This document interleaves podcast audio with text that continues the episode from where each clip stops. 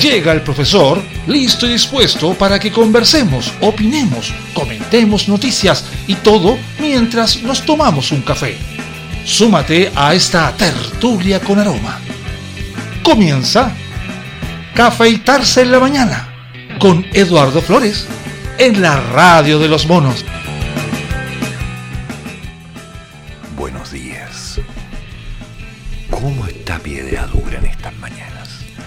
El Ministerio Británico de Educación se encontró con que su máximo exponente, Nadim Zahavi, defendió que los padres mantengan el derecho legal de decidir si es que pueden o no pueden abofetear a sus niños como una forma de disciplina, en respuesta a las peticiones que han surgido en favor de que esa práctica se prohíba en Inglaterra. Oh. La Comisaría de la Infancia, sí, la Comisaría de la Infancia, dirigida por Raquel de Souza, señaló a la emisora Times Radio que desea que el Ejecutivo respalde la prohibición de que los padres puedan golpear a sus hijos, luego de que Escocia y Gales ya han legislado para impedir esta forma de castigo físico. Bien. Sin embargo, en unas declaraciones a esa misma emisora, Zahavi advirtió que su punto de vista es que el Ejecutivo debe confiar en los padres a la hora de elegir la forma de castigo que estos apliquen a sus pícaros niños en vez de decidir por ellos. El ministro agregó que no cree haber pegado nunca a su hija de nueve años, si bien confesó que su mujer en alguna ocasión sintió la necesidad de una leve palmada en el brazo de la niña que ha sido muy traviesa y se ha portado mal. Ah. ¿Le habrán pegado a la reina alguna vez? No sé. No creo. Hay de aquel. La comisaria y la comisaría se mostraron a favor de que la prohibición se aplique en Inglaterra y también en la provincia británica de Irlanda del Norte. ¿Ya? Estoy en contra de cualquier violencia contra los niños como estos pequeños que son tan vulnerables, tal vez más que los adultos, necesitamos asegurar que sus derechos sean defendidos. Ya. Y sostuvo, ciertamente admiro a Escocia y a Gales por esto. Es algo que creo que deberíamos considerar. Eh, sinceramente yo no entiendo cómo vamos a considerar que la subsecretaria o secretario secretaría de ya admira a Escocia y Gales. Pero bueno, sin embargo, a juicio del ministro, hay una gran diferencia entre el abuso a los niños, solo lo que hay una fuerte legislación en el país, y una ligera palmada en el brazo del pícaro jovencito por parte de un padre. Más de 60 países ya han aprobado una legislación en contra del castigo físico a los menores. Y al prohibir que un niño pueda ser eh, sacudido, reciba una bofetada o se le pegue, o tal vez sea ahorcado con una intención de cállate con... En fin. Sí, son puntos de vista. Inglaterra está empezando a trabajar este concepto. ¿Por qué? Porque hay quienes se han aprovechado del pánico. Hay quienes consideran que a los niños hay que tratarlos con un cierto grado de violencia para que entiendan. Pero a ver, desde un punto de vista pedagógico, voy a tratar de serlo bastante escueto y claro para explicar dos detalles que nunca están de más. Primero, los castigos físicos no sirven. Los niños igual no entienden. Y segundo, estuvo de moda durante mucho tiempo el castigo psicológico. No le hables, no lo pesques, no lo mires. Eso tampoco sirve. Después está la opción de colocar al niño en una línea de razonamiento para explicarle la situación. Mira, nene, una cosa así. Bueno, tampoco sirve. No, no sirve. El niño aprende en base a ejemplo. Si el niño está viendo que hay peleas, el niño pelea. Si el niño ve que nadie se pone de acuerdo para hacer las cosas, él no se pone de acuerdo. Es simple, es imitativo. Por lo tanto, Siempre que usted vea que su pícaro hijo está haciendo algo que usted no quiere que haga, fíjese de dónde lo aprendió, fíjese de dónde lo copió. Después se da una cachetada a sí mismo y ahí empezamos a conversar. Porque la verdad es que nuestros pícaros niños, estas almas inocentes que pululan por Santiago, por el mundo y por el universo, ciertamente, bueno, van a recibir golpes en la vida que no van a ser ni del padre ni de la madre. Así que primero arreglemos las cosas para funcionar bien. ¿No les parece? Oh, Inglaterra. Ah, ¿y esto? Wow.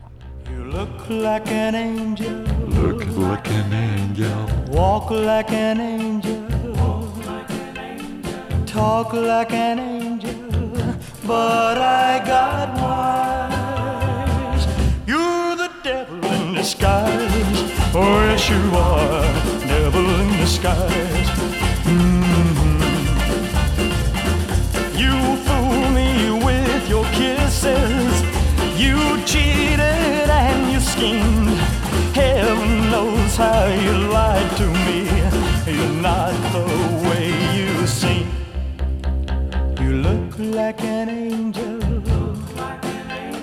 Walk like an angel. Talk like an angel. But I got wise. You're the devil in disguise.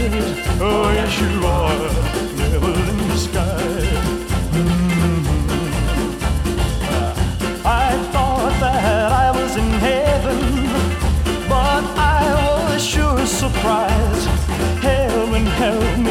I didn't see the devil in your eyes. You look like an angel. Walk like an angel. Talk like an angel. But I got wise. You're the devil in disguise. Oh, yes, you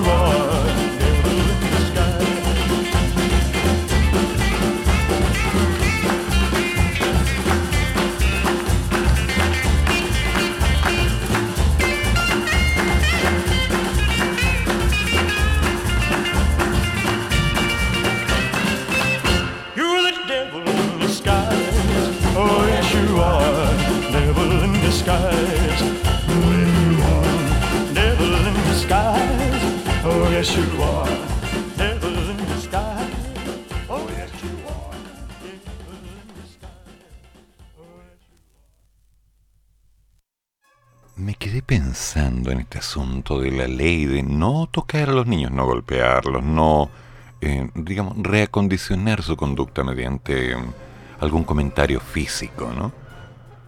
Y de pronto me aparece esta noticia. El célebre reggaetonero, reggaetonero, ¿eh? Bad Bunny, yeah, súper creativo el nombre, fue inmortalizado con dos figuras de cera desveladas por el propio cantante en el Museo Madame Tussauds, ¿sí? Tussauds, en Nueva York, uniéndose a otros latinos famosos como Romeo Santos, ya, ok, Shakira, ok, vale, sí, Jennifer López, eh, que ya son parte de la colección. Una de las figuras que permanecerá en el Museo de la Gran Manzana en Times Square luce el conjunto totalmente plateado, pantalón, suéter y abrigo, de su actuación en el Super Bowl del 2020 junto a Jennifer López, Shakira y J Balvin, que no sé ni quién será. La segunda figura estará en el Museo Tussauds en Orlando, donde llegará a fines de este mes, y la escultura lleva la vestimenta que usó en el video musical de Booker T, que tampoco lo vi y que no voy a buscar, incluido en su, cinco, en su quinto álbum de estudio, que tampoco voy a descargar y mucho menos voy a comprar. Allí los visitantes podrán fotografiarse con su, entre comillas, ídolo, mientras escuchan fragmentos del álbum de El Conejo Malo, en una sala con luces de neón en colores. Gracias, ya tengo una razón menos para viajar por allá. Gracias. Así no me siento tan mal de no tener dinero. Bad Bunny es una de las estrellas más grandes del mundo. ¿En serio? El mundo tiene estrellas. Yo me conformaba con tener el sol, pero bueno. Ay, ay, ay. De acuerdo con el museo, el cantante trabajó en estrecha colaboración con los artistas. Ay, no. Pero bueno. ¿Por qué hacen esto? ¿Por qué? ¿Por qué? Love me tender, love me sweet. Never let me go. You have made my life complete, and I love you so. Love me tender, love me true, all my dreams fulfill. For my darling, I love you, and I always will. Love me tender, love me long, take me to your heart. For it's there that I belong and will never part. Love me tender, love me true, all my dreams fulfill. For my darling,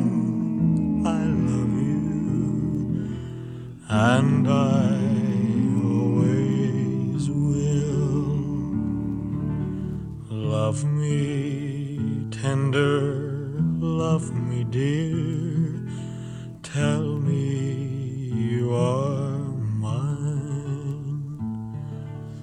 I'll be yours through all the years till the end of time. Love me tender, love me true, all my dreams fulfill. For my darling, I love you, and I always will.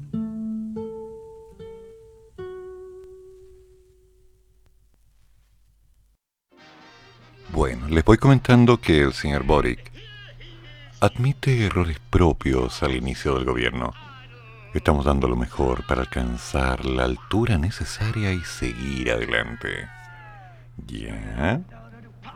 Durante su visita a la región de Coquimbo, el primer viaje que realiza fuera de Santiago, en Chile, desde que asumió el 11 de marzo, el presidente electo hizo un análisis de lo que han sido sus días iniciales como mandatario y de las dificultades que han debido enfrentar como gobierno.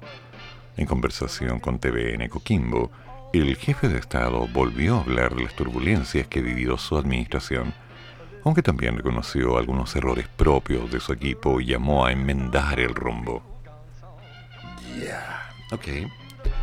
Cuando uno habla de turbulencias, tiene que ver con el clima externo. Qué humilde. Pero nosotros hemos sido y hemos tenido distintas dimensiones, en realidad dos que enfrentar. Una son las adversidades propias de toda instalación política. Ahora, nos tocó recibir un país muy dañado, con muchas carencias, y eso evidentemente hace que las exigencias sean altas, que las expectativas sean altas, y como gobierno tenemos el deber de ponernos a trabajar ya. Y eso estamos haciendo, comentó al inicio nuestro querido presidente electo.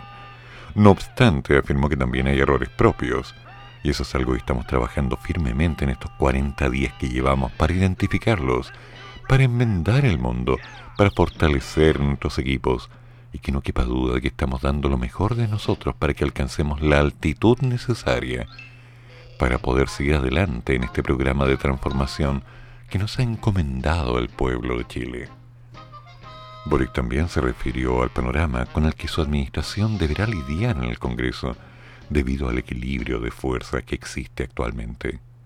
Yo no tengo ninguna duda de que vamos a tener el apoyo para poder construir un sistema tributario que sea más justo, más progresivo.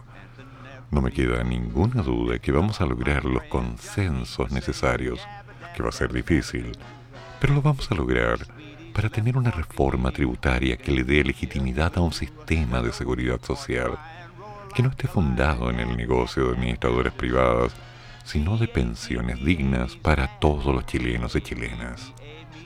Ok. Respecto a la reforma de pensiones, indicó que va a depender de la discusión parlamentaria y que será una discusión complicada. Vamos a hacer un trabajo legislativo pero nuestra idea es ingresar la reforma tributaria este primer trimestre y la reforma previsional que estaba contemplada en principio para el primer trimestre adelantarla y tengamos un gran consenso a nivel nacional en materia de pensiones.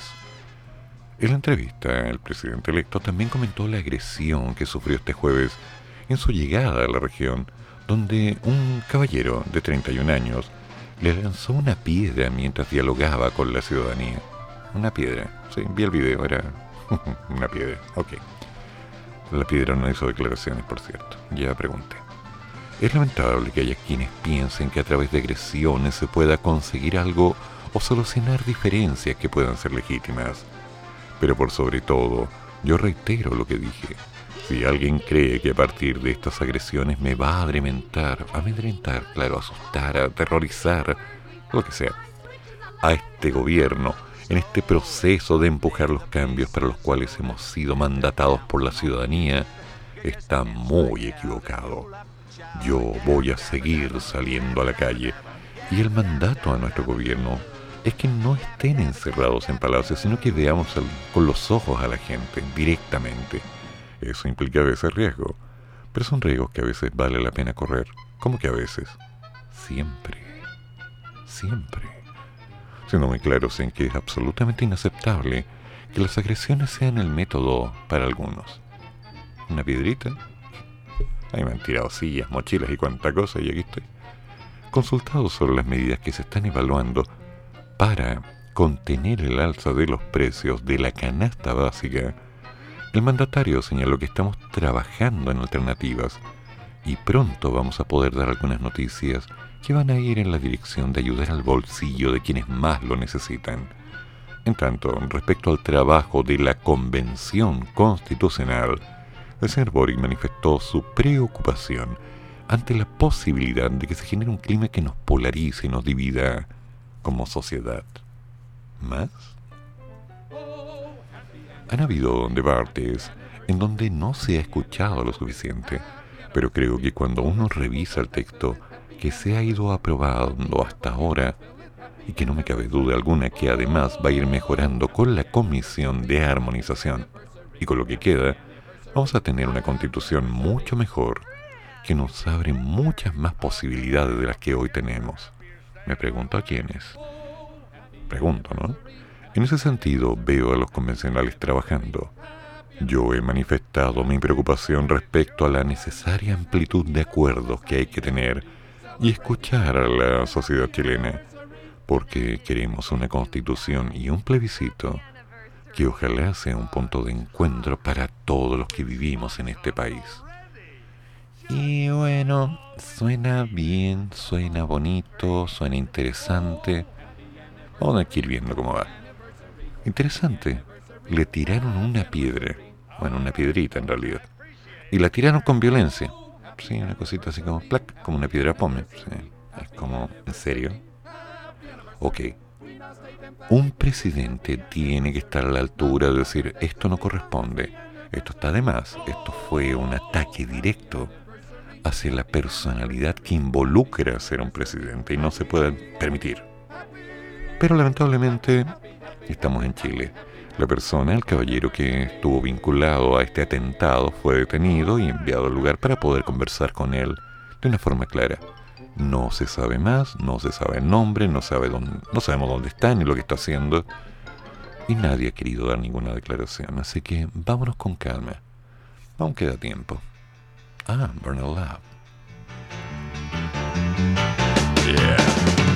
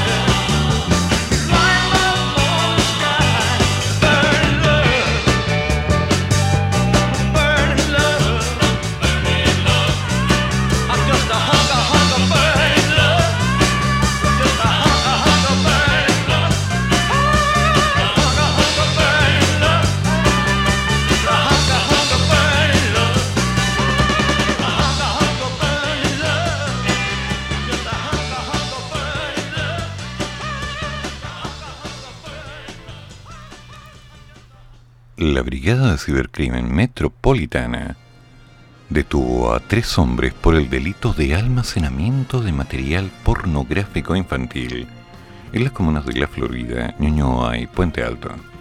De acuerdo a lo señalado por el prefecto Luis Orellana, la investigación se llevó a cabo a través de redes sociales, donde se logró identificar a los sujetos que difundían el material. La Policía Civil entregó la información recabada por la Fiscalía Metropolitana Centro Norte, quienes posteriormente dieron una orden de entrada y registro de los domicilios de los tres individuos. La revisión de los dispositivos tecnológicos reveló más de 500 archivos de material pornográfico infantil que en alianza con Interpol, la PDI investigará para determinar origen y por supuesto quiénes son los menores de edad en riesgo.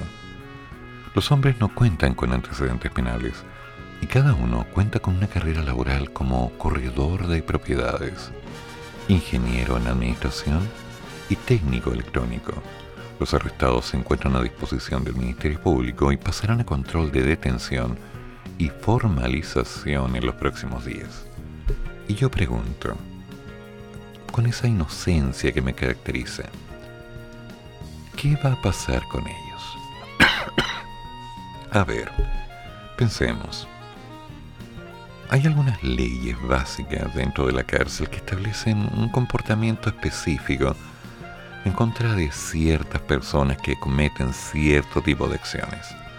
Y es público que la pedofilia o cualquier relación con el tema suele ser, mm, digamos, no bien aceptado por las personas en situación de cárcel. Sospecho que esto no va a terminar bien. Por otro lado, sabemos que esta es una estructura de comportamiento de alguien que lamentablemente no está muy conectado con la realidad. Tal vez desde el punto de vista económico, sacando una rentabilidad con otras personas que no están muy claras de sus necesidades reales o tal vez simplemente por un terrible mal gusto. Sea como sea, mantengo mi opinión. Con los niños no. Con los niños no. Hagamos las cosas bien, por favor. ¿Qué están haciendo estos angelitos de Dios con 500 archivos, 500, de material pornográfico infantil? ¿Cuál es la idea? ¿Cuál es el contexto? venderlo, regalarlo, promocionarlo. Hay gente que tiene cosas muy raras en la cabeza y aún así logran tener una carrera como ingeniería, técnico, corredor de propiedades. Bueno, solo les puedo decir una cosa, cuiden a sus hijos, dejen de subir las fotos de los niños en las redes sociales. Ustedes no saben quién está mirando y tampoco saben lo que va a hacer con lo que vean. ¿Fui claro o te hago un dibujo? Creo que fui claro. Chan chan.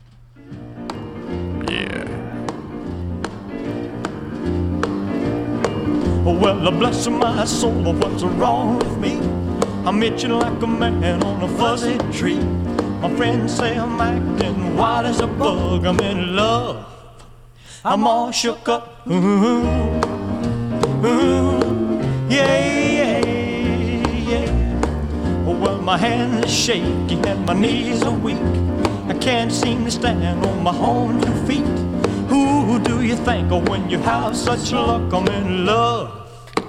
I'm all shook up. Ooh, ooh, yeah, yeah, yeah. Well, please don't ask me what's on my mind. I'm a little mixed up, but I feel fine when I'm near the girl that I love best. My heart beats so it scares me to death when she touches my hand. What a chill I got. Her lips are like a volcano that's hot. I'm proud to say that she's my buttercup. I'm in love. I'm all shook up. Ooh, ooh, yeah, yeah. My tongue gets tied when I try to speak. My inside is shaking like a leaf on a tree. There's only one cure for this body of mine. That's to have that girl and a love so fine. She touched my hand and what a chill I got. Her lips are like a volcano that's hot. I'm proud to say that she's my buttercup. I'm in love. I'm all shook up. Ooh, ooh, yeah, yeah, yeah. Ooh, ooh, Up.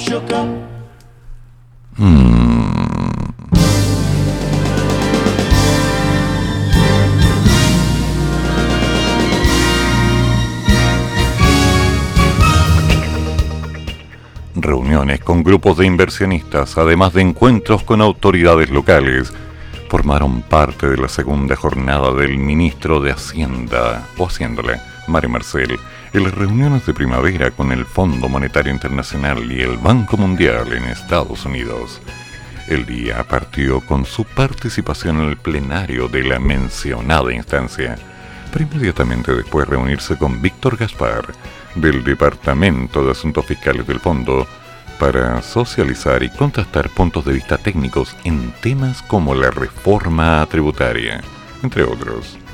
A media mañana, Marcel llevó a cabo una reunión bilateral con Axel von Tessenburg, vicepresidente del Banco Mundial para la región de Asia Central y el Pacífico.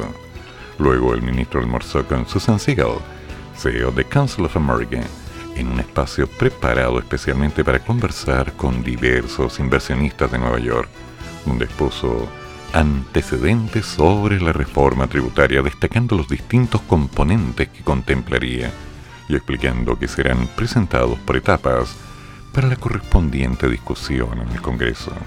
El gobierno está comprometido con una consolidación social de las finanzas, con responsabilidad fiscal avanzando paso a paso relevando de esta forma la estabilidad.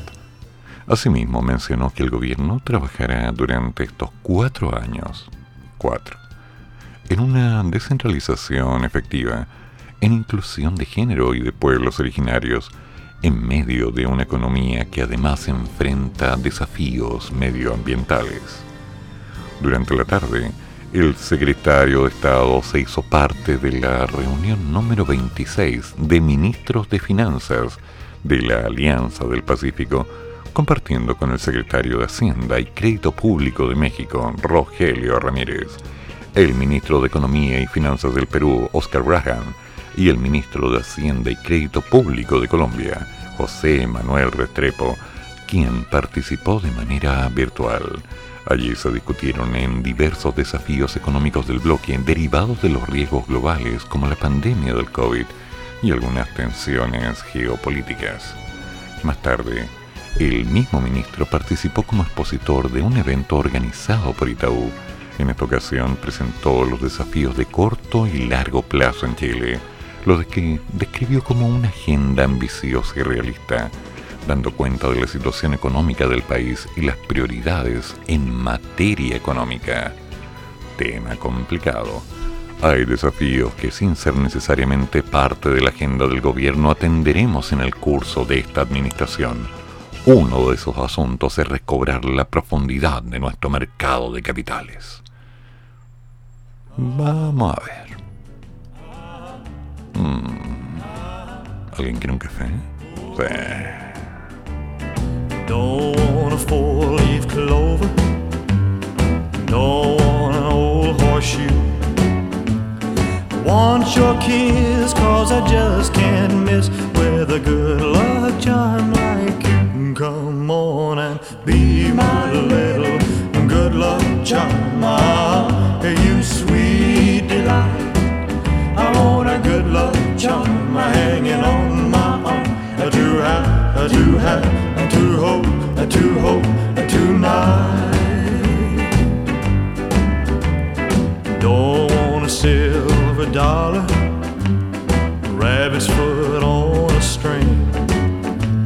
The happiness and your warm caress, no rabbit's foot can bring. Come on and be my little luck charm, you sweet delight.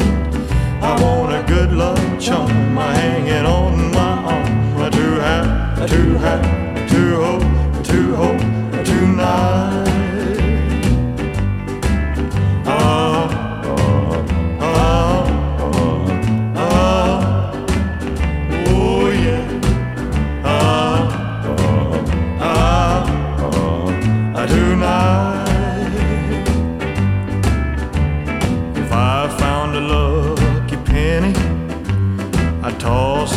Across the bay.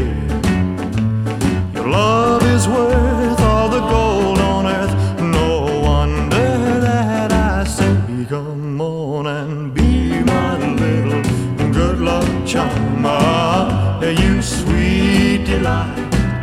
I want a good luck charm hanging on my arm. I do have, I do have, I do hope, I do hope, I tonight. Ah,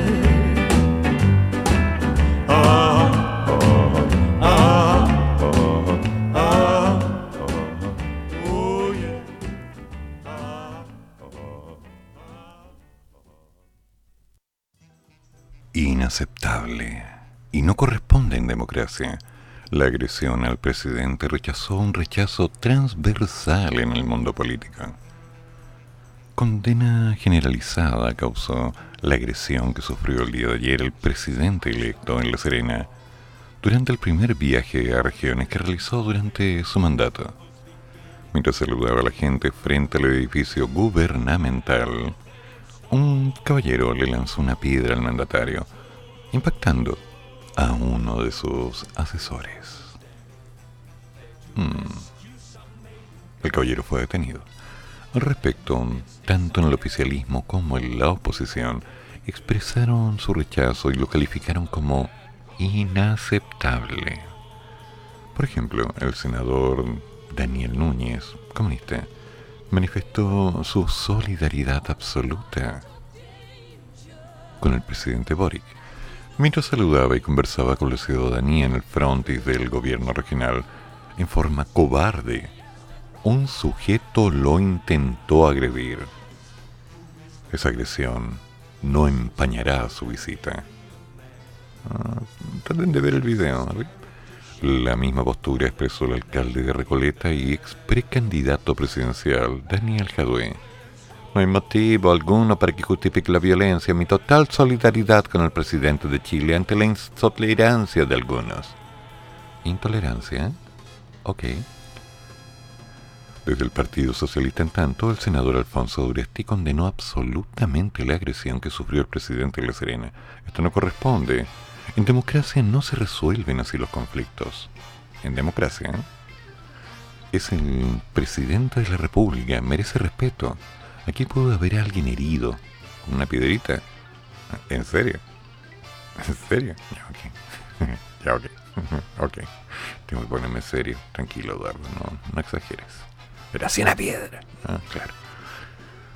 Ay, ay, ay. Esto no se puede tolerar. Toda mi solidaridad al presidente y vamos a condenar este tipo de actos en cualquier lugar que se produzcan. Mientras que la presidenta de la PPD, Natalia Piergentile, indicó que estamos lamentando profundamente lo padecido hoy por el presidente y su equipo, ya que lamentablemente sufrió la agresión de un grupo de personas. Qué pena, porque este es un presidente dialogante, que está en terreno. Por eso esperamos que la crítica o que las desavenencias que tengan los ciudadanos respecto a cualquier política en que se está fraguando sea en un ánimo cordial o en el ánimo de un diálogo.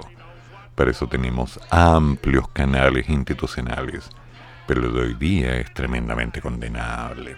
Mm, En tanto, el jefe de la bancada de diputados de ese, Eric Aedo, lamentó y rechazó la agresión al jefe de Estado. Esa no es forma de protestar en democracia. No podemos permitir que las diferencias se resuelvan con piedras. En Chile, que, en el Chile que queremos al menos, soñamos que esto se construirá con respeto y diálogo. Interesante postura. Se nos habla con gran facilidad de la democracia, de las ideas, de los parámetros, de las alternativas mediáticas que definen nuestro comportamiento. Y yo me pongo a revisar el índice de la democracia a nivel internacional para tener un parámetro. Un documento creado por The Economist, ¿sí? en el cual se relaciona el comportamiento o las potencias democráticas de 167 países, de los cuales 166 son estados soberanos. Entonces voy revisando. ¿Quién está en la cabeza de la democracia? Noruega, con democracia plena. Nueva Zelanda, Finlandia, Suecia, Islandia, Dinamarca, hasta Irlanda. Una puntuación brutal. Después, con menos democracia, viene la República de China, Australia, Suiza, los Países Bajos, Canadá, Uruguay, Luxemburgo, Alemania, Corea del Norte, Japón, el Reino Unido, Mauricio, Austria, Costa Rica, Francia, Israel, España. Y en el lugar número 25, ya en democracia deficiente, Chile, Estados Unidos, Estonia y Portugal. De ahí ya caemos en los conceptos de lo que sería el régimen autoritario, llegando a Libia, Irán, Yemen, Pakistán, Quimera, Ecuatorial, Laos, Chad, Turkmenistán, Siria, la República Centroafricana, la República Democrática del Congo, Corea del Norte, Birmania y finalmente Afganistán, que no tiene ninguna posibilidad. Los elementos básicos que definen una democracia, los puntos que logran establecer un proceso electoral y pluralismo, un funcionamiento del gobierno, una participación política, una cultura política y los derechos civiles son los que marcan la tendencia de este comportamiento, el cómo vamos encajando. Por ejemplo, en el proceso electoral, para el caso de Chile tenemos un puntaje de 9.58, lo que no es malo en un rango de 10. Y en el funcionamiento del gobierno estamos en un 7.86. En la participación política, un 5,56. El escala 1 al 10. En cultura política, Chile está en un 7,5, lo cual me parece un tanto exagerado. Y finalmente, los derechos civiles, Chile se encuentra en un 9.12. Hay cambios, hay realidades. ¿Qué es lo que nos define como una entidad democrática? ¿Una ley? ¿Una mirada? ¿Un punto de vista? ¿O simplemente una opinión? Tenemos que revisarlo.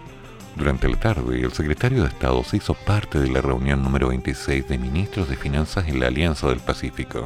No es malo. Compartiendo con el secretario de Hacienda y Crédito de México, como ya había mencionado. Hay mucho trabajo, hay muchas cosas que hacer. Pocas están asegurando que se estén haciendo bien, pero se están haciendo cosas. Hay apuestas. No, que mm, la constitución es una porquería, Sí, pero no ha salido, así que no me vengan a decir si es buena o mala. Lee tu constitución, sí, lee la constitución.cl para que tengas una idea del nuevo paradigma. No, que este gobierno es malo. Lleva un mes. Lleva un mes. ¿Ha hecho cosas buenas? ¿Ha hecho cosas malas? No sé, ha hecho cosas. Lamentablemente no vamos a saber cuál es la realidad hasta que pase un tiempo más.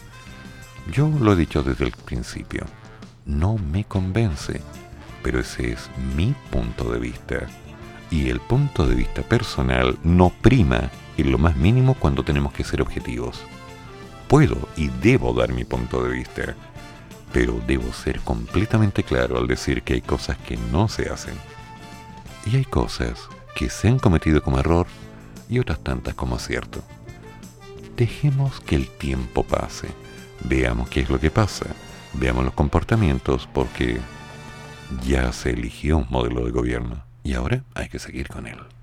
Nos guste o no nos guste.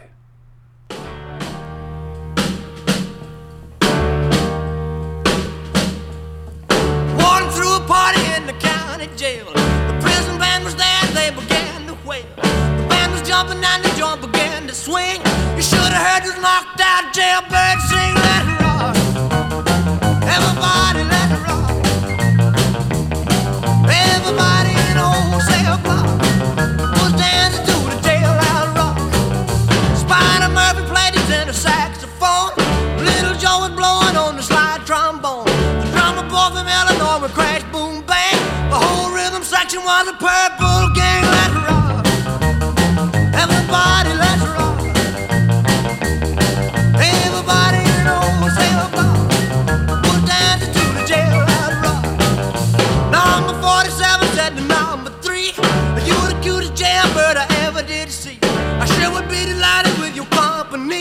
Come on and do the jailhouse rock with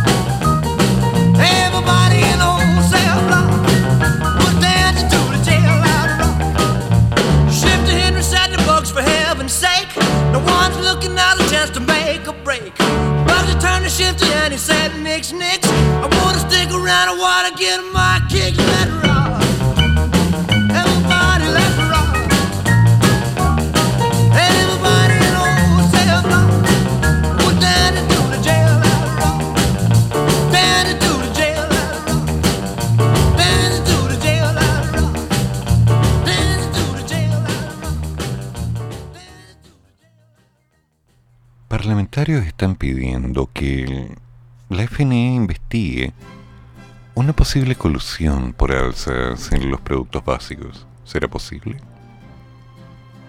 Diputados de la bancada independiente, PPD y el Partido Comunista llegaron hasta la Fiscalía Nacional Económica para pedir que se investigue respecto a las sospechas de una colusión en los precios de la canasta básica, en particular productos como el café y el aceite.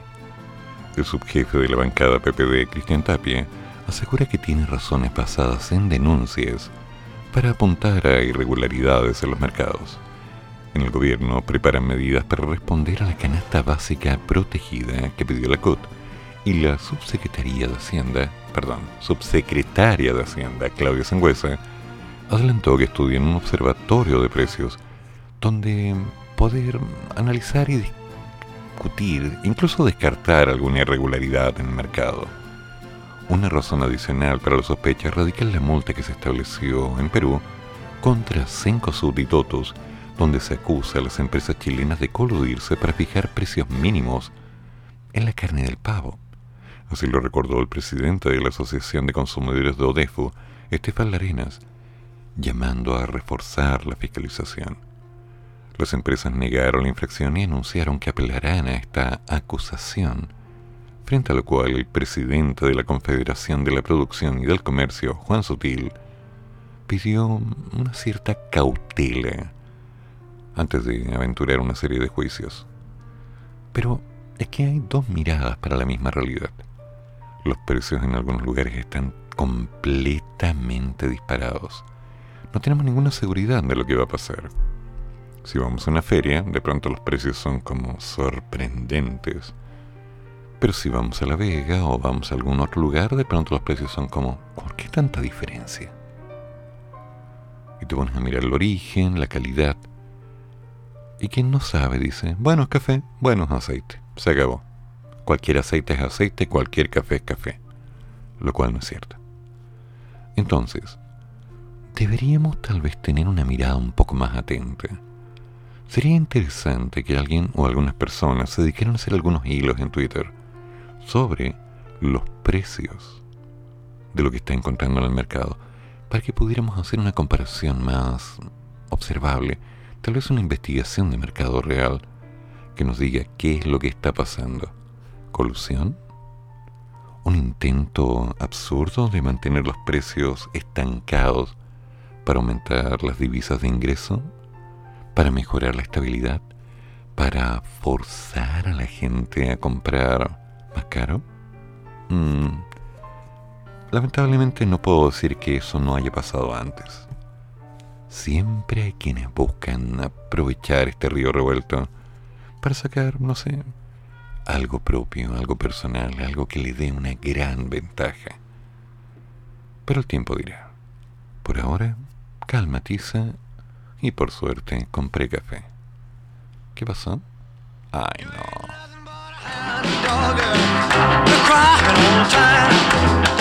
You ain't nothing but a hound dog. Crying all the time.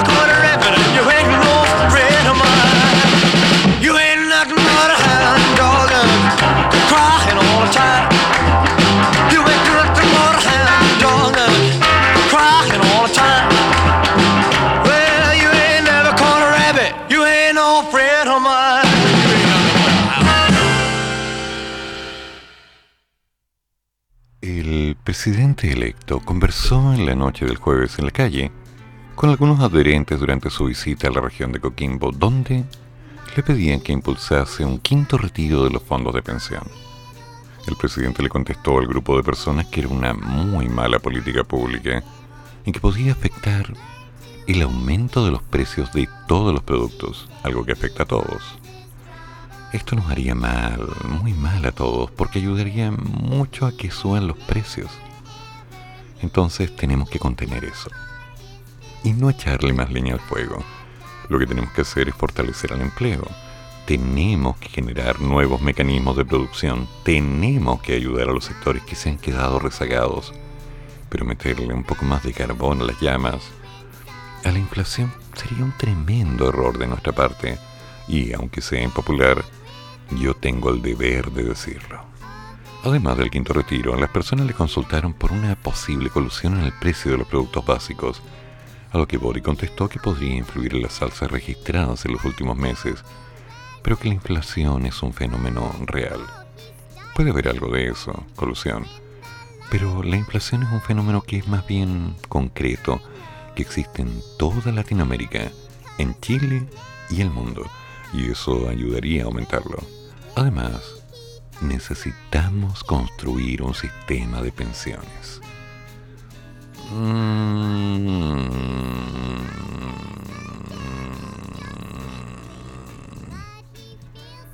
No sé. Es como... Es como una doble mirada, ¿no? O sea, seamos claros. La gente estaba esperando una respuesta del retiro y vimos lo que pasó. Apareció la idea de un retiro acotado, que no prosperó. Apareció un descontento de la gente al notar que había una intención de algo, una mirada hacia una construcción que diera solución a los problemas que estamos viviendo. Pero también quedó en evidencia que eso no era lo que se podía hacer. Ahora, ¿qué queda? Trabajar, sí. No tengo la menor idea de cómo se va a potenciar la fuerza laboral, pero está claro que esa tiene que ser una de las metas más concretas que tienen que desarrollar dentro del próximo periodo. Y también es cierto que dentro de las alternativas mediáticas de cualquier gobierno, el dar una respuesta pronta a la gente, en base a hechos y no solo palabras, es lo que va a lograr que el país avance. Nos guste o no nos guste, el modelo de gobierno tiene que concretar resultados y la base de ellos se basa en una evidencia tangible. Así que veamos. Oh, sí. Oh, yeah. Return to sender. I gave a letter to the postman. He put it in his sack. Bright and early next morning, he brought my letter back. She wrote upon it, Return to sender. Address unknown. No such number. No such zone. We had a quarrel. A lover's spat. I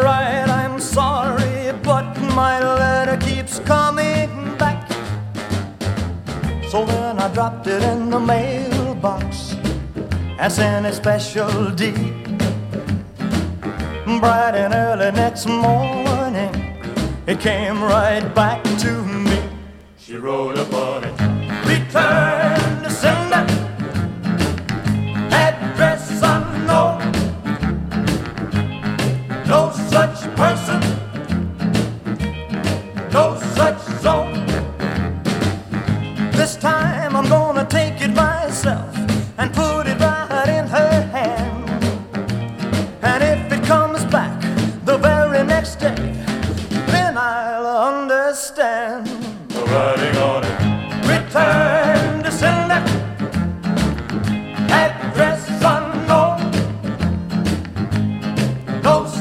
number.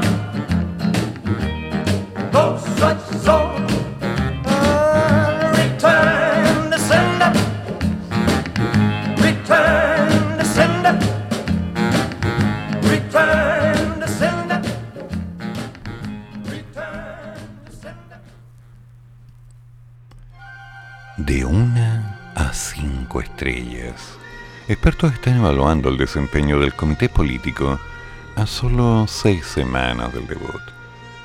La vocera Camila Vallejos es la mejor evaluada, mientras que la calificación más baja recae sobre la titular del interior, Isquia En promedio, el equipo político tiene 3.3 estrellas. Existe consenso entre los expertos sobre su buen desempeño como vocera, dicen. Es un estilo directo, claro y preciso. Le beneficia su trayectoria, la cercanía con el presidente y su capacidad de análisis agudo de la realidad social. Pese a ser una figura fuerte del Partido Comunista, ha sabido representar muy bien al gobierno, más que inclinarse por representar a su partido. Ese bien ha sido una carta fundamental para contener los baches del gobierno, los analistas creen que tener que salir a explicar los errores no forzados puede afectar su empoderamiento. Para algunos, aún le falta incorporar energía para transmitir los hitos o logros del gobierno y encontrar el tono comunicacional para apoyar la legitimidad del mismo. Respecto a Marcel, los analistas señalan que su presencia es una señal en materia económica que encarna moderación y estabilidad, avalada por su trayectoria como expresidente del Banco Central. Aunque presentó el plan Chile Apoya, algunos expertos apuntan a que Marcel aún no hace un despliegue amplio de sus acciones.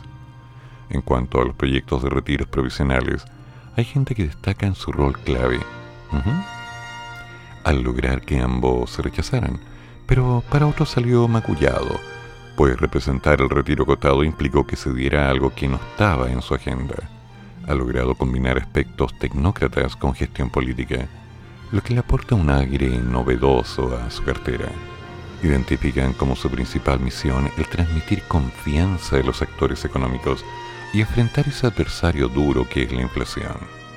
Respecto a Antonia Orellana, que es la ministra de la Mujer y Equidad de Género, los analistas destacan que conecta con las mujeres y tiene claridad política respecto a la coalición que representa, más allá de su cercanía con el presidente.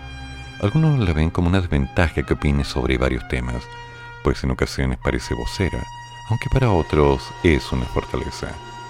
Aunque en ella recae un carácter simbólico, en el comité político para algunos no ha marcado la agenda en términos de género o equidad, y no ha quedado claro su rol se le reconoce como alto punto el haber objetado la participación de Felipe Berríos en el gobierno.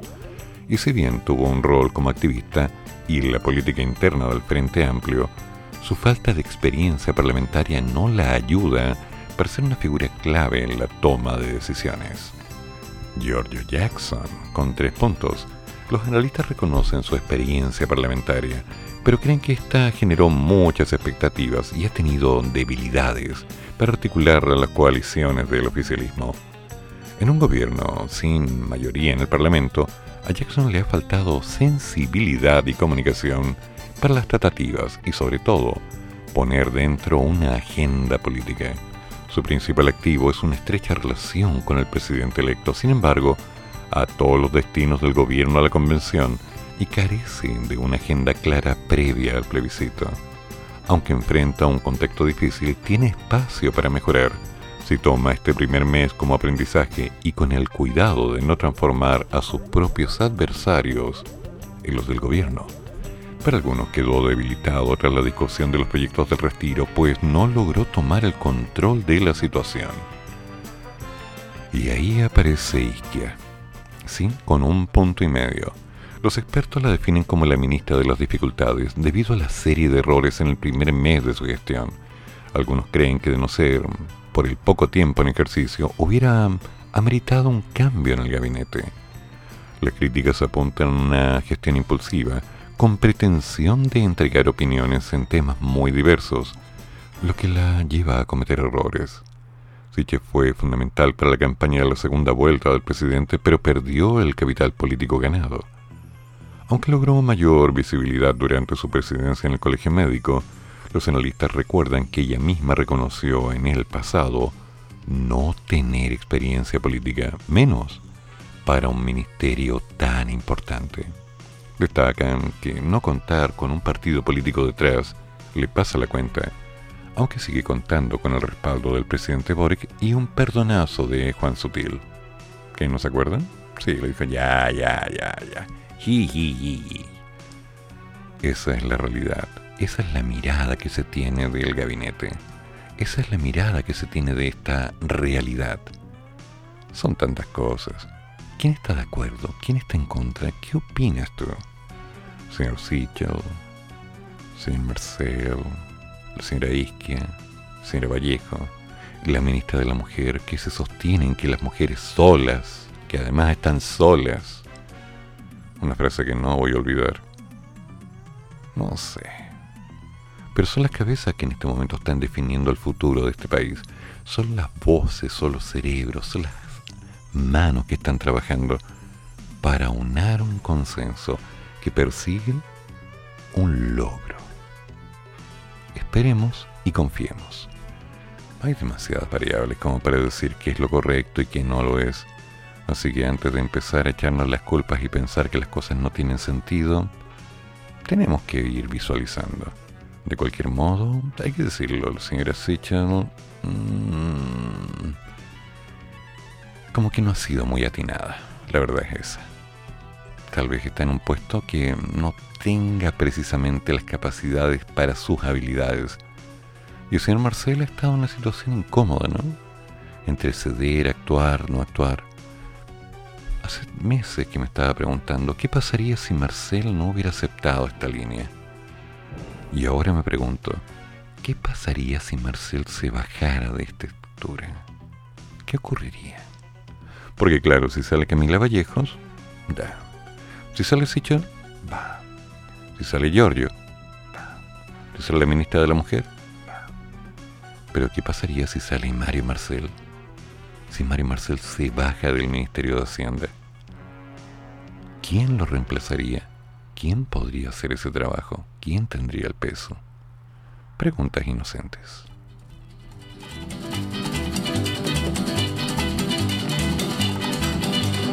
Bright light city gonna set my soul, gonna set my soul on fire. Got a whole lot of money that's ready to burn, so get those stakes up higher. There's a thousand pretty women waiting out there. They're all living the devil may care, and I'm just a devil with love to spare. So viva Las Vegas, viva Las Vegas. How I wish that there were more than 24 hours in the day. Even if there were 40 more, I wouldn't sleep a minute away. Oh, there's blackjack and poker and the roulette wheel. A fortune won and lost on every deal. All you need is a strong heart and a nerve of steel. Viva Las Vegas! Viva Las Vegas! Viva Las Vegas with your neon flashing and your one-armed bandits crashing. All those hopes down the drain. Viva Las Vegas turning day into nighttime, turning night into daytime. If you see it once, you'll never be the same again. I'm gonna keep on the run. I'm gonna have me some fun. If it costs me my very last dime. If I wind up broke, well, I'll always remember that I had a swing in time. I'm gonna give it everything I've got. Lady luck, please let the dice stay hot. Let me shoot a seven with every shot. Uh, Viva Las Vegas! Viva Las Vegas! Viva Las Vegas! Viva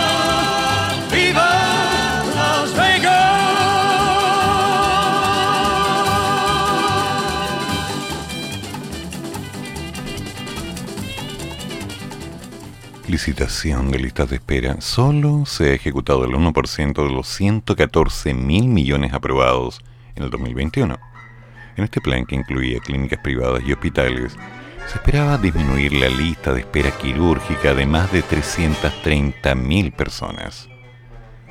Fue a comienzo del 2021 cuando FONASA definió licitar la lista de espera quirúrgica, no GES, tanto a prestadores públicos, en horario no institucional, es decir, aumentando las horas de uso de pabellones, como por primera vez a clínicas privadas. Finalmente, a finales de mayo, se cerró el proceso y centros médicos se adjudicaron algunas de las 17 especialidades licitadas, mientras que 57 recintos públicos en horario no institucional también se adjudicaron atenciones. No obstante, ha pasado más de un año desde eso y el balance realizado por la nueva administración es lapidario. De los 114 mil millones que se aprobaron para dar solución a cerca de 80 mil pacientes, apenas se han ejecutado mil millones de pesos, es decir, el 1%. ¿Qué pasó ahí? ¿Qué pasó? El resto del dinero asumo que está. Asumo que no se ha perdido. Que han habido otras prioridades, que han habido otras necesidades. Que los tiempos han ido cambiando. Pero no ha sido claro que parte de los procesos que involucran salud establecían un sistema virtual para agilizar el acceso a los pacientes, para consignar una hora de atención en menos de una semana, para lograr que la gente por orden de gravedad pudiera ser atendida y no por orden de llegada, no se había establecido que uno de los problemas más fuertes era que no solo faltaba personal en el área de salud, sino que además faltaban centros médicos donde poder hacer las cosas, hospitales, CEFAM, lo que fuera necesario. ¿Por qué no se han desarrollado? Son 114 mil millones de pesos y apenas se han ejecutado mil millones de pesos. 114 mil contra mil. ¿Qué están esperando? ¿Están tal vez en el aire de que llegue el mejor momento? ¿O tal vez definitivamente hay un cambio de prioridades, un giro de última instancia que apunta a una reorganización de objetivos? Veremos.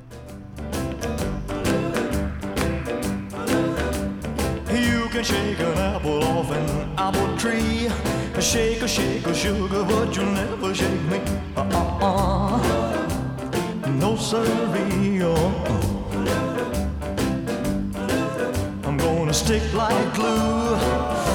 Stick because I'm stuck on you. I'm gonna run my fingers through your long black hair. I Squeeze you tighter than a grizzly bear. Uh-uh yes. Oh. I'm gonna stick like glue, stick because I'm stuck on you. Hide in the kitchen, hide in the hall. Ain't gonna do you no good at all. Cause once I catch you and the kissing starts,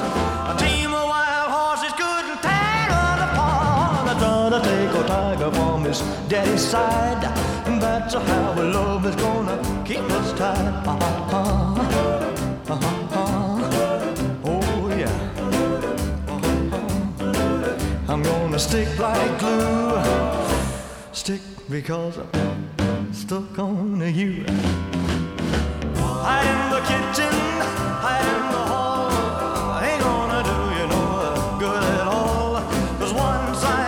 And the kissing starts, a team of wild horses couldn't us apart.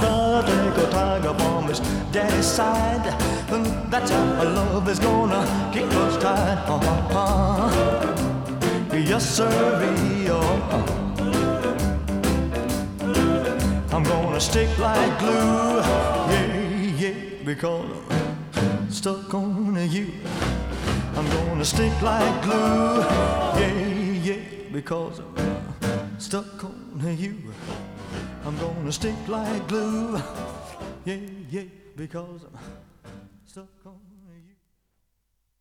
Hay un cierto aire de temor. ¿Qué está pasando? El mundo afronta una catástrofe humana por una crisis alimentaria derivada de la guerra en Ucrania. Esto como un conflicto que ha impulsado un incremento en los precios de las materias primas, según indicó el presidente del Banco Mundial, David Malpass, este jueves.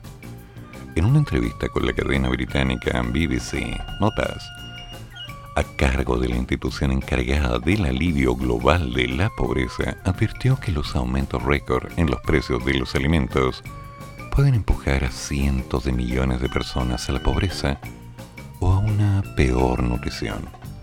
Es una catástrofe humana, lo que significa que la nutrición es baja, pero también se convierte en un desafío político para los gobiernos que no pueden hacer nada al respecto.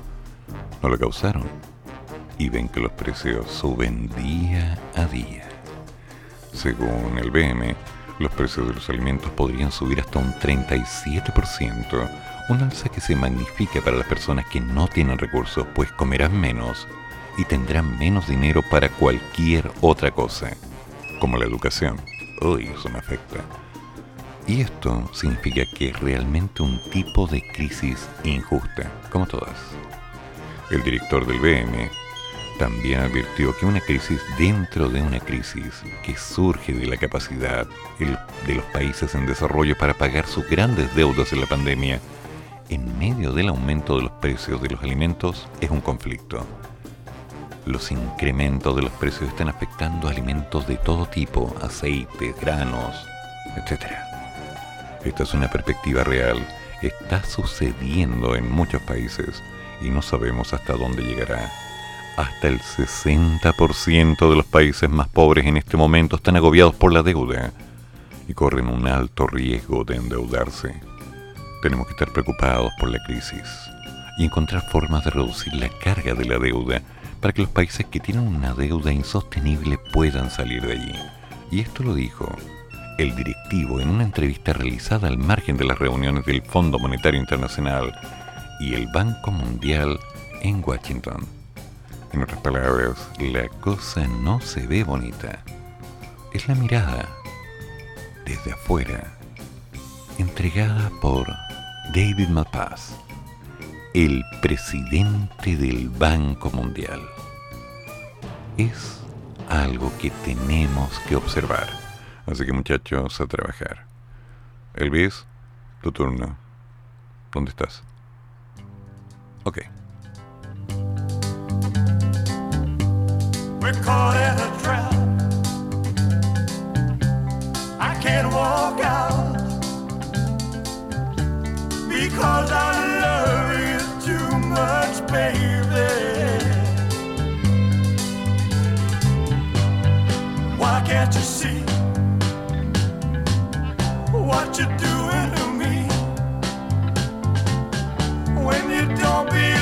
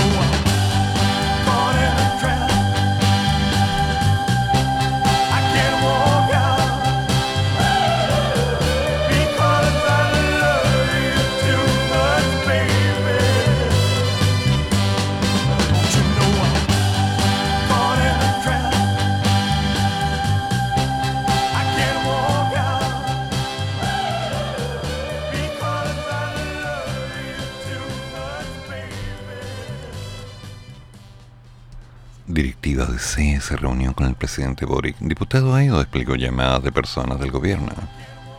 La directiva de la democracia cristiana de la DC, encabezada por su timonel Felipe Delpin, se reunió este jueves en el Palacio de la Moneda con el presidente Boric.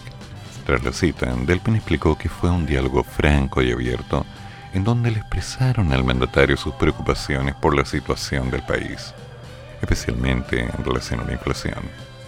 Hmm.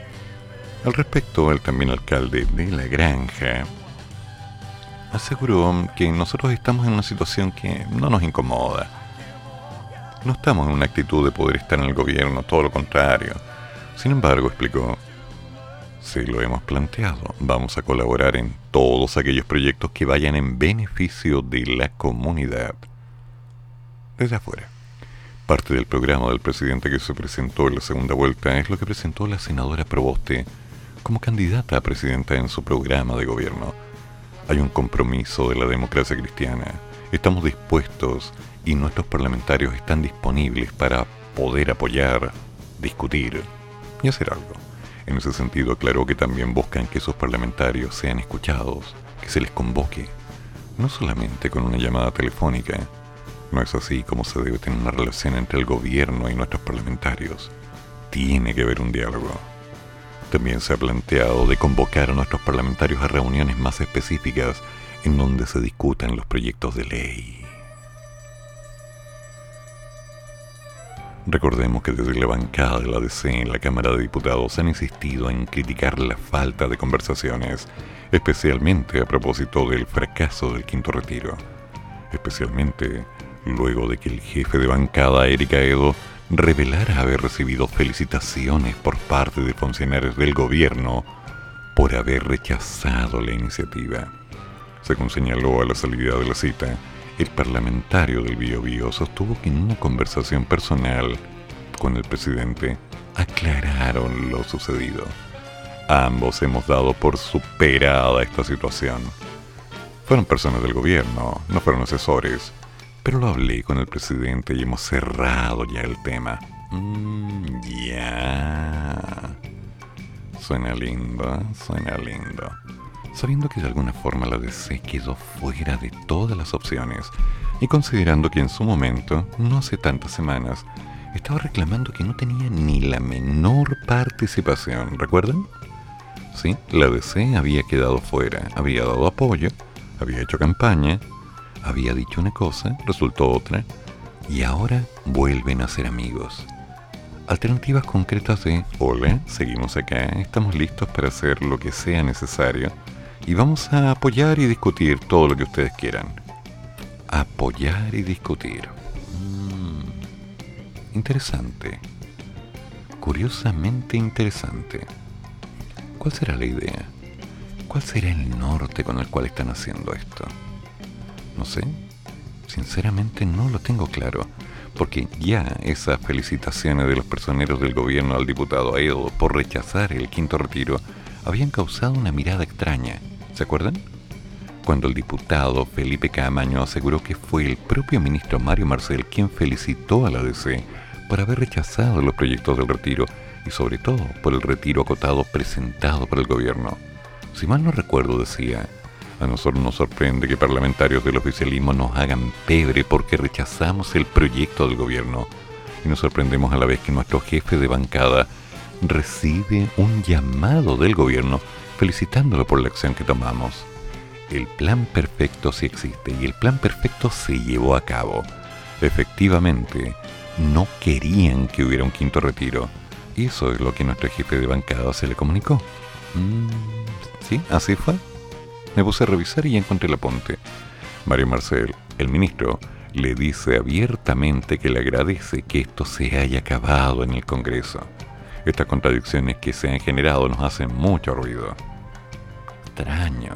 No obstante, Aedo debió salir rápidamente a aclarar los dichos, mientras que desde la DC aseguraron que su jefe de bancada había sufrido un lapsus. Felipe Camaño tuvo una confusión. No llamó el ministro Marcel al jefe de la bancada de la DC, y eso lo quiero aclarar. Esto no se trata del ministro Marcel, lo que sí sucedió, y lo comenté, es que las personas del gobierno hablaron conmigo para expresarme el alivio respecto a que los dos proyectos del retiro no se hubiesen aprobado y darme las gracias por lo que aquí había pasado. Mm, sí, así fue. Curioso cómo se lava las manos, ¿no? Típico.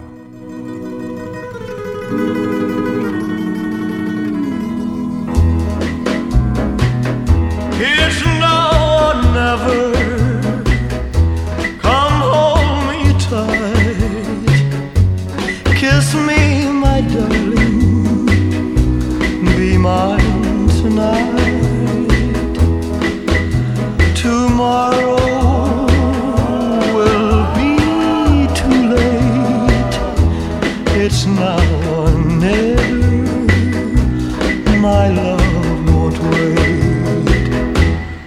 When I first saw you, with your smile so tender, my heart was captured, my soul surrendered.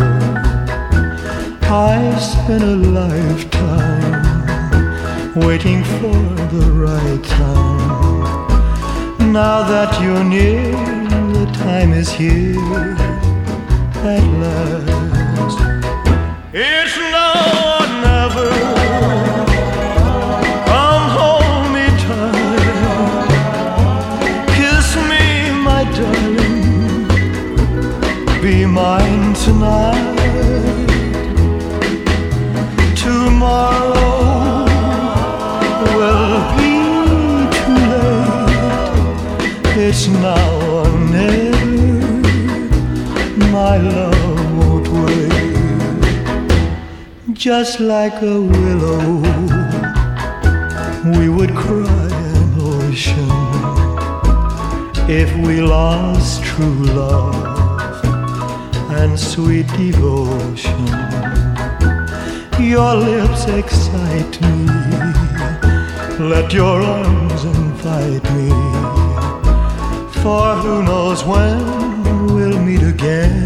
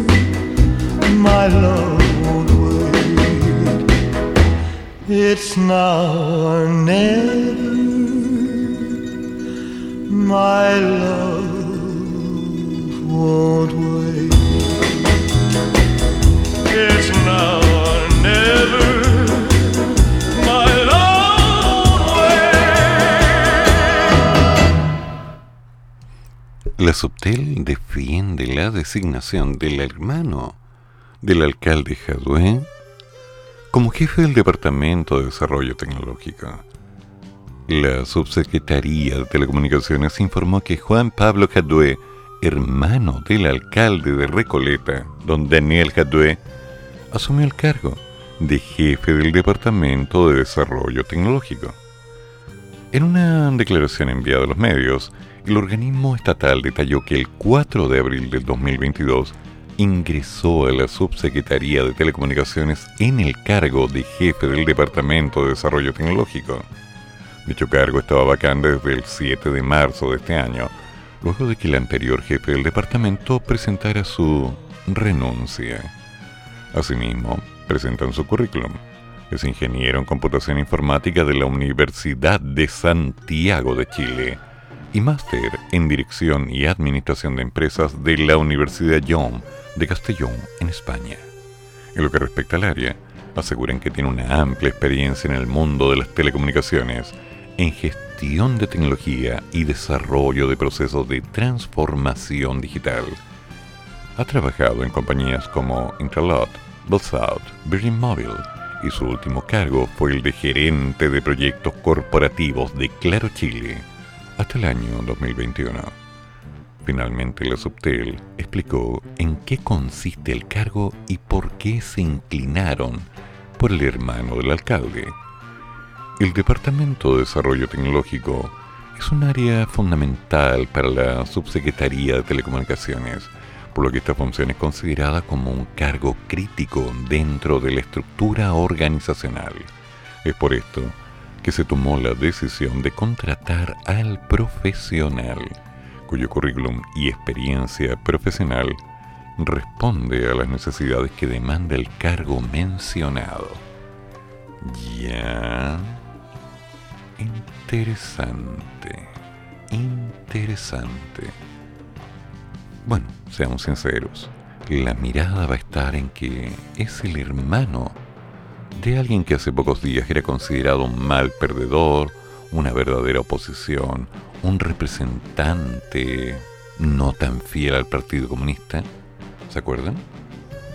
Con toda esa serie de críticas respecto al gobierno y el eventual apoyo ahora tras este atentado de lapidación que sufrió nuestro querido presidente electo hace algunas horas. Me pregunto, solo me pregunto, ¿logrará sacarse de encima el peso del apellido? ¿Podrá demostrar quién es realmente y desconectarse de alguien que ha estado en los medios durante tantos meses? Vamos a ver. Por ahora, paciencia. One night. One night what I'm now praying for. The things that we two could plan would make my dreams come true. Just call my name. and I'll be right by your side. I want your sweet helping hand. My love's too strong to hide.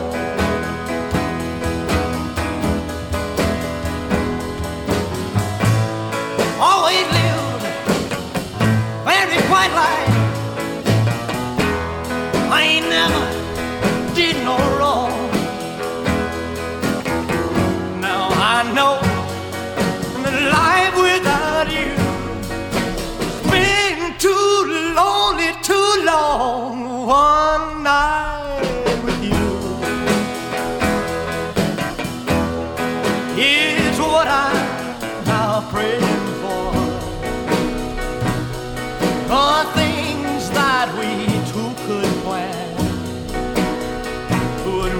my dream come true.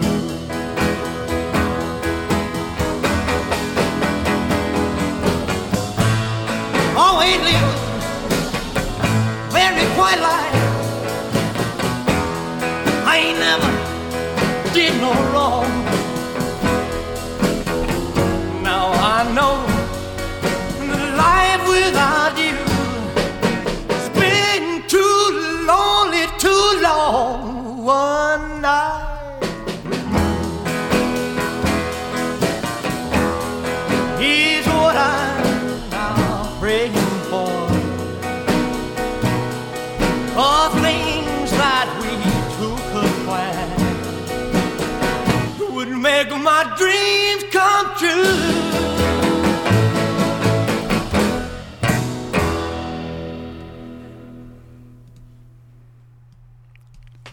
Y así es como ya se nos va acabando el programa, llegando a lo último, los últimos detalles. Después de un atentado incómodo, después de una mirada, después de una exageración, después de hablar de las turbas, después de ver los videos, de escuchar a la gente reclamando acerca de las opiniones de los pitufos sobre el nuevo gobierno, después de ver cuánta cosa está pasando. Pero sea como sea, nos vamos preparando, porque ahora viene el maña mañando la mañana, hablando de un tema interesante. Si tuvieras la oportunidad y los recursos, ¿qué tipo de emprendimiento harías? ¿Has hecho alguno? ¿Cómo te fue? ¿Cómo te va? Esto y más en monosconnavaja.cl. Sí, a las 9.30. Y después llega IC Prime, por supuesto. Y llegamos a cerrar ya el día viernes a las 11.30. Sí. Para poder decir que a las 14 horas me haces tanto bien con Patricia Aguiluz, el hombre que no se separa del micrófono. Nos vamos adaptando y nos vamos acomodando. Damas y caballeros, como siempre un placer. Y nos juntamos mañana a las 8 de la madrugada para ver... No, el lunes. Que tengan buen fin de semana. Cuidado con la lluvia. Eso sí. ¿Cuál lluvia? Termina el programa, pero sigue el café. Y el profesor ya volverá para otra vez cafeitarse en la mañana. Aquí, en la radio de los monos.